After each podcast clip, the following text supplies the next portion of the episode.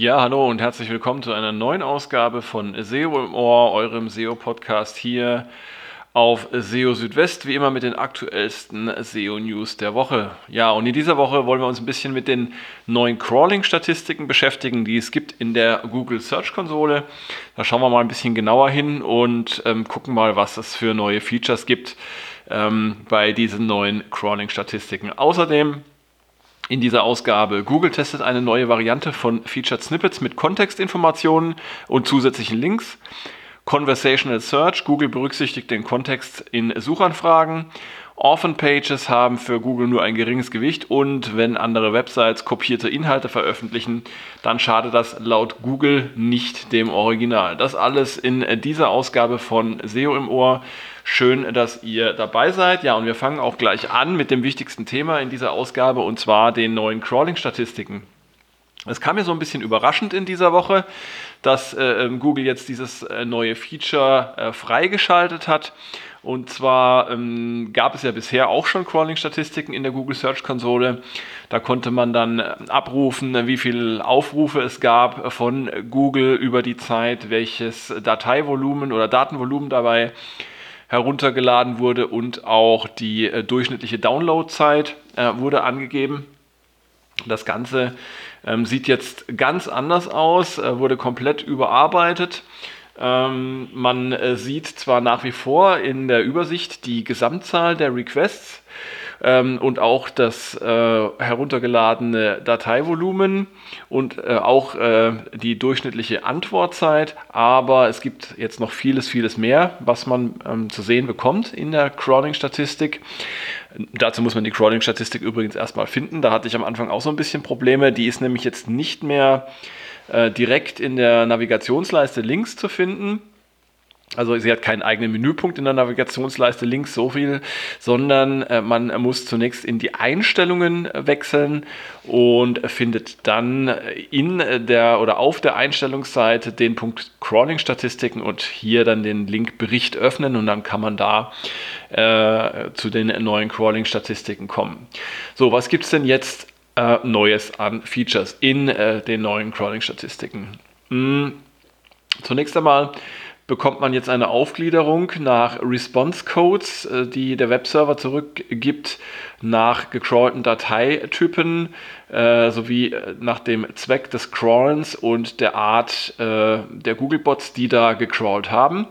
Ähm, es gibt ja viele verschiedene Arten von Googlebots, die da unterwegs sind. Also nicht nur den normalen Googlebot, der ähm, ja für die, für die Websuchergebnisse zuständig ist, sondern es gibt auch noch eigene Googlebots, zum Beispiel für Ads oder auch für News und so weiter. Und das kann man dann alles so ein bisschen aufdröseln. Ähm, ja, ähm, die Darstellung nach Response Codes ist sehr interessant, weil man da auch einen recht guten Überblick bekommt über die Erfolgsquote, also wie viele Aufrufe wurden tatsächlich mit einem 200, äh, also mit OK beantwortet. Man sieht dann aber zum Beispiel auch sehr schön, wie viele 404er gab es oder wie viele Server Errors. Das kann auch alles sehr hilfreich sein, ähm, wenn man einmal ein bisschen in die Fehleranalyse reingehen will oder wenn man einfach ein gutes Monitoring auch ähm, betreiben will. Dateitypen können auch ähm, sehr interessant sein. Also neben HTML gibt es da zum Beispiel auch noch Bilder, Video, äh, JavaScript und einige mehr. Und ähm, ja, da kann man dann auch mal gucken, ähm, welche Ressourcen einer Webseite dann tatsächlich zu, zum größten ähm, Crawling-Volumen oder Crawling-Anteil führen. Ähm, dann gibt es ja, wie gesagt, auch noch äh, den Zweck äh, des Crawlens, äh, der da unterschieden wird. Und zwar einmal ähm, crawlt Google, um Inhalte zu aktualisieren. Und Google crawlt aber auch, um neue Inhalte zu entdecken. Und ähm, ja, auch diese Verteilung bekommt man, bekommt man da jetzt angezeigt. Und ähm, das kann dann entsprechend auch für ja, für die ähm, Auswertung sehr interessant sein. Ja, also ähm, da hat man jetzt viel mehr Informationen als noch vorher und ähm, äh, das ist schon mal eine super Sache. Hinzu kommt ein neues Feature und zwar der Host-Status. Da kann man äh, dann sehen über den Zeitverlauf, ob es Probleme gab beim Crawlen. Und dann ähm, werden da verschiedene Probleme äh, oder Problemkategorien aufgezeigt Zum Beispiel, ob es Schwierigkeiten gab beim Abruf der robots.txt-Datei äh, oder beim Auflösen äh, des DNS-Eintrags oder auch bei der Serverkonnektivität, ähm, was auch dann die ähm, Fehlersuche wesentlich vereinfacht. Und äh, ja, ähm, schließlich auch noch schön ist, dass jetzt der, die Crawling-Statistiken auch für Domain-Properties funktionieren, also für Websites, die komplett als Domain-Property in der Google Search Konsole angemeldet sind, ähm, komplett also mit, mit Subdomains und äh, allen möglichen Varianten. Die kann man dann auch schön in einer Übersicht unter Hosts ähm, sich anzeigen lassen. Also eine prima Sache. Und ähm, ja, aktuell scheint es nur noch ein kleines Problem zu geben. Das ähm, kam jetzt gerade noch rein. Und zwar scheint wohl für manche Websites zumindest die Anzahl der ausgewiesenen ähm, der ausgewiesenen Abrufe in den Crawling-Statistiken etwas zu niedrig zu sein. Ähm, da hat Screaming Frog mal so ein paar Tests durchgeführt und mal die Zahlen mit, mit den Logfiles verglichen und da gab es dann so, ich glaube, 25 bis 40 Prozent äh, Unterdeckung bei diesen Zahlen. Ähm, und ja, bei Google scheint das auch bekannt zu sein. Ich glaube, da wird gerade noch dran gearbeitet. Sieht aber äh, so aus, dass sich das äh, demnächst auch lösen sollte. Und das sollte aber dem Nutzen dieses Tools keinen Abbruch tun. Dann äh, springen wir zum nächsten Thema und zwar testet Google derzeit eine neue Version von Featured Snippets. Ähm, und das Besondere an diesen Featured Snippets ist, dass man ähm, ja, Kontextinformationen geliefert bekommt. Und zwar werden dann bestimmte Begriffe des Textes in den Featured Snippets so unter, unterstrichen. Und wenn man äh, ein Mouse-Over macht, dann äh, öffnet sich so ein kleines Overlay und gibt dann dazu entsprechend Kontextinformationen. Das kann hilfreich sein, wenn zum Beispiel bestimmte Fachbegriffe äh, im Text vorkommen, die man so ohne weiteres nicht verstehen kann. Dann erhält man hier zusätzliche Informationen. Und diese Kontextinformationen sind dann auch nochmal verlinkt mit der jeweiligen Quellseite, von denen diese Kontextinformationen stammen. Das heißt, äh, es gibt nicht mehr nur den ähm, einen Link auf die eine Quelle äh, des Featured Snippets, sondern es gibt mehrere Links. Das ist äh, erstmal für die Website, von der das ähm, Featured Snippet originär stammt, ein bisschen ein Nachteil, weil möglicherweise eben Klicks abwandern können zu anderen Seiten. Auf der anderen Seite ist es für die anderen Seiten, die da verwendet werden, um die Kontextinformationen anzuzeigen, wiederum eine Chance auf zusätzliche Klicks. Ja, und ähm, insofern würde ich das Ganze jetzt erstmal neutral bewerten und ähm, erstmal als interessantes neues Feature. Ob das dann auch so kommen wird, ähm, ist eh unklar. Momentan ist es ja wie gesagt nur ein Test. Ähm, eine weitere Besonderheit dieser neuen Featured Snippets ist, dass zumindest einige davon ähm, zu Beginn auf ähm, ja, von Google automatisch erzeugten Web Stories basierten. Also Google ähm, baut mit Hilfe von künstlicher Intelligenz sogenannte Web Stories. Ähm, da hatten wir auch schon mal äh, drüber gesprochen in einer der früheren Ausgaben. Web Stories basieren auf ähm, AMP oder AMP und sind ein neues Format, was ja derzeit auch äh, in der Suche, in Google Discover auch und ich glaube auch in der Bildersuche ähm, erscheint. also sehr mh, mm, visuell äh, ausgelegtes Format. Und Google erzeugt diese äh, Web Stories zum Teil eben auch selbst. Ähm, und ähm, auf Basis dieser Web Stories oder mancher dieser Web Stories wurden eben auch solche Featured Snippets erzeugt. Jetzt ist aber so, dass es wohl ähm, Kritik gab an, an diesem Vorgehen, dass also Google diese, diese Web Stories baut und äh, die wurden jetzt dann aus dem Index entfernt mit dem Ergebnis, dass ähm, wenn man so eine äh, Featured Snippets äh, aufruft und dann auf den äh, damit verbundenen Link klickt, dass man dann auf einer 404-Seite landet. Ähm, ja, das ist aber nur so eine kleine Randerscheinung, dennoch äh, relativ interessant, wie ich finde. Ja, dann kommen wir zu einem anderen spannenden Thema und zwar geht es um sogenannte Conversational Search. Da hat Google in dieser Woche einen Blogbeitrag veröffentlicht. Ähm, da, darunter ist zu verstehen, dass ja, Ergebnisse von Suchanfragen jetzt auch äh, vorherige Suchanfragen und ihre Ergebnisse berücksichtigen. Ähm, das kann vor allem für Suchanfragen mit verschiedenen Bedeutungen von Vorteil sein. Ähm, stellt euch zum Beispiel vor, äh, ihr habt äh, zuvor nach einer bestimmten äh, Musikgruppe gesucht oder nach einem bestimmten Interpreten und anschließend führt ihr eine Suchanfrage nach dem Wort Band oder Band aus. Ja? Und äh, weil Band oder Band ein Begriff mit verschiedenen Bedeutungen ist, das äh, sogenannte Homonyme besitzt, also gleichlautende Worte mit anderen äh, Bedeutungen.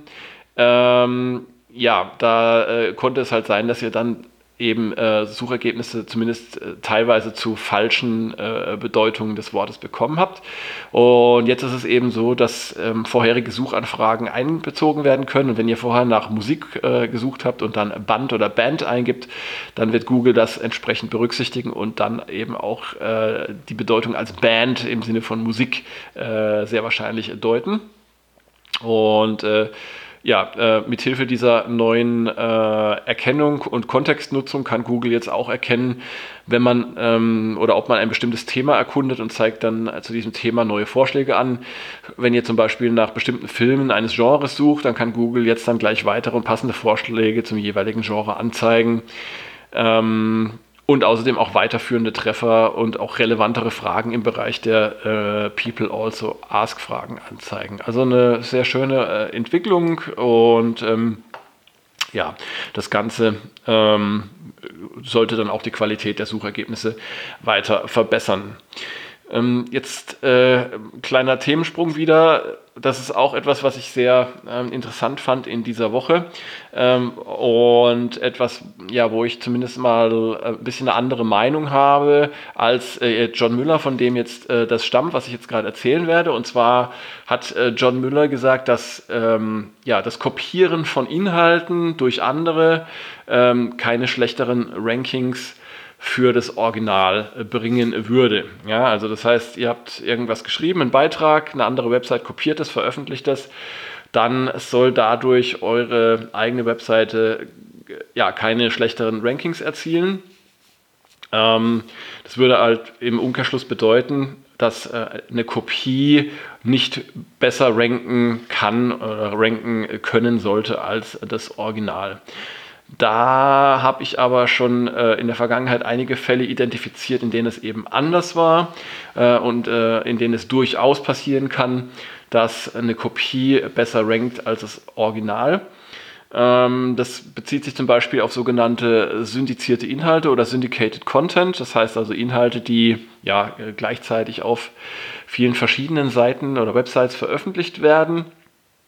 Ähm, da kann es dann durchaus passieren, ähm, dass ja ein, eine Kopie äh, äh, tatsächlich dann irgendwann vor, vor dem Original landet, also vor, vor der Website, von der der Beitrag ursprünglich stammt. Und das hat Google im letzten Jahr auch selbst bestätigt. Ähm, es kann sogar passieren, dass ähm, die Website mit einer Kopie äh, dann auch noch die Backlinks zugeschlagen bekommt, die eigentlich auf das Original zeigen. Ähm, und dann spricht man von einer sogenannten Link-Inversion. Wenn ihr euch da mal so ein bisschen noch schlau machen wollt, den entsprechenden Beitrag habe ich euch auch hier ähm, auf SEO Südwest verlinkt. Ähm, Möglich sind bessere Rankings der Kopie gegenüber dem Original auch, wenn es auf der Website des Originals Qualitätsprobleme gibt. Das hat Gary äh, von Google schon im Jahr 2015 erklärt. Ähm, das kann zum Beispiel passieren, wenn, wenn das, die Original-Website äh, zweifelhafte Backlinks oder auch äh, falsch gesetzte Metadaten hat. Und äh, schließlich und endlich kann es auch passieren, dass Beiträge, äh, die das Original zwar nicht kopieren, aber die auf ihnen aufbauen bzw. auf sie Bezug nehmen, in den Suchergebnissen vor dem Original erscheinen. Wenn zum Beispiel ein großes Portal den Beitrag eines kleineren, kleineren Blogs aufgreift und äh, selbst wenn es diesen verlinkt, dann kann es sein, dass das Portal für diesen Beitrag, das große, äh, vor dem Original rankt. Ähm, und äh, ja, dazu hatte äh, John Müller selbst äh, zuletzt in diesem Jahr auch einen Tipp gegeben und zwar, wenn es euch passieren sollte, dass ähm, eure Website äh, von Kopien überholt wird, dann solltet ihr euch dringend mit der Qualität ähm, eurer eigenen Website äh, beschäftigen. Ja, und dann kommen wir noch zum letzten Thema und zwar geht es dabei um sogenannte Orphan Pages. Also das äh, Orphan äh, ist äh, Englisch und steht für Weise und äh, man bezeichnet damit äh, solche Seiten, die ja äh, auf einer Website keine internen Links haben. Sowas kann durchaus passieren. Ähm, zum Beispiel, wenn ihr eine Seite anlegt, die keiner bestimmten Kategorie angehört und die auch nicht irgendwo im, äh, im Menü aufgeführt ist äh, und wo es auch keine Querverlinkung gibt, dann können solche Orphan Pages ähm, entstehen. Und solche Seiten haben für Google nur ein geringes Gewicht. Ähm, das hat John Müller in den äh, SEO Office Hours vom 13. November erklärt. Ähm, ja, denn Google wird bei solchen Seiten annehmen, dass sie nicht kritisch für die jeweilige Website sind, denn äh, warum würde man sie sonst verstecken? Und äh, im Umkehrschluss ähm, ist es dann aber auch weniger problematisch, wenn sich auf solchen Orphan-Pages Inhalte geringer Qualität oder äh, Duplicate-Content sogar befindet. Ähm, möchtet ihr aber, dass ähm, eine Seite für die Suche eine Rolle spielt, dann solltet ihr auch auf eine entsprechende interne Verlinkung achten. Ähm, dann ist es natürlich auch wichtig, auf den betreffenden Seiten auf eine entsprechende Qualität äh, der Inhalte zu sorgen und Duplicate Content ähm, zu vermeiden. Ja, und wie kann man solche Orphan Pages erkennen? Ähm, da könnt ihr zum Beispiel ähm, Tools nutzen wie Screaming Frog. Ähm, ihr solltet dann einfach ähm, eine Liste aller URLs eurer Website haben, äh, könnt die dann entsprechend crawlen lassen und dann kann das Tool für euch auch ähm, die interne Linkung äh, bestimmen und anzeigen, welche äh, Seiten dann äh, keine internen Links haben zum Beispiel auch. Ähm, bei der ganzen Sache außer Acht gelassen wurden jetzt externe Links, also es ist durchaus denkbar, dass es sogenannte Orphan Pages auch gibt, die hochwertige und starke externe Links haben. Dann wiederum äh, dürfte sich die Sache ein bisschen anders gestalten. Dann können, äh, können diese Seiten dann tatsächlich auch äh, sicherlich in der Suche eine, eine wichtige Rolle spielen. Aber dann ist äh, streng genommen auch nicht mehr von Orphan Pages zu sprechen, denn es gibt ja dann äh, Links, auch wenn sie nicht intern sind. Ja, und damit sind wir auch schon wieder am Ende von SEO im Ohr. Ich freue mich sehr, dass ihr wieder dabei wart, dass ihr eingeschaltet habt. Und äh, ja, ich wünsche euch jetzt ein äh, schönes Wochenende bzw. einen schönen Wochenstart, je nachdem, wann ihr das jetzt gerade hört. Und schaut auch gerne weiterhin regelmäßig vorbei auf SEO Südwest. Da gibt es für euch immer die aktuellsten SEO-News jeden Tag. Und ja, spätestens nächstes Wochenende dann wieder zu einer neuen Ausgabe von SEO im Ohr. Bis dahin, macht's gut. Ciao, ciao, euer Christian.